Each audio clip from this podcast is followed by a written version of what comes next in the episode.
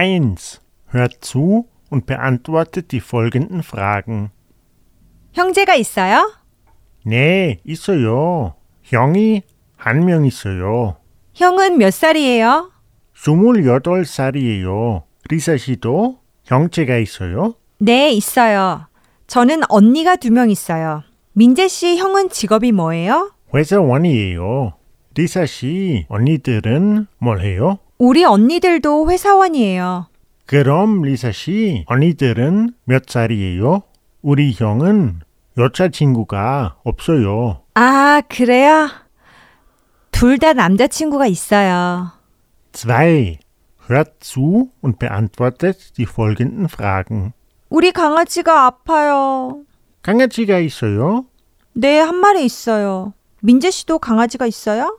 아니요. 고양이가 있어요. 몇 마리 있어요? 두 마리 있어요. 그런데 어떡해요? 강아지가 많이 아파요. 몇 살이에요? 아홉 살이에요.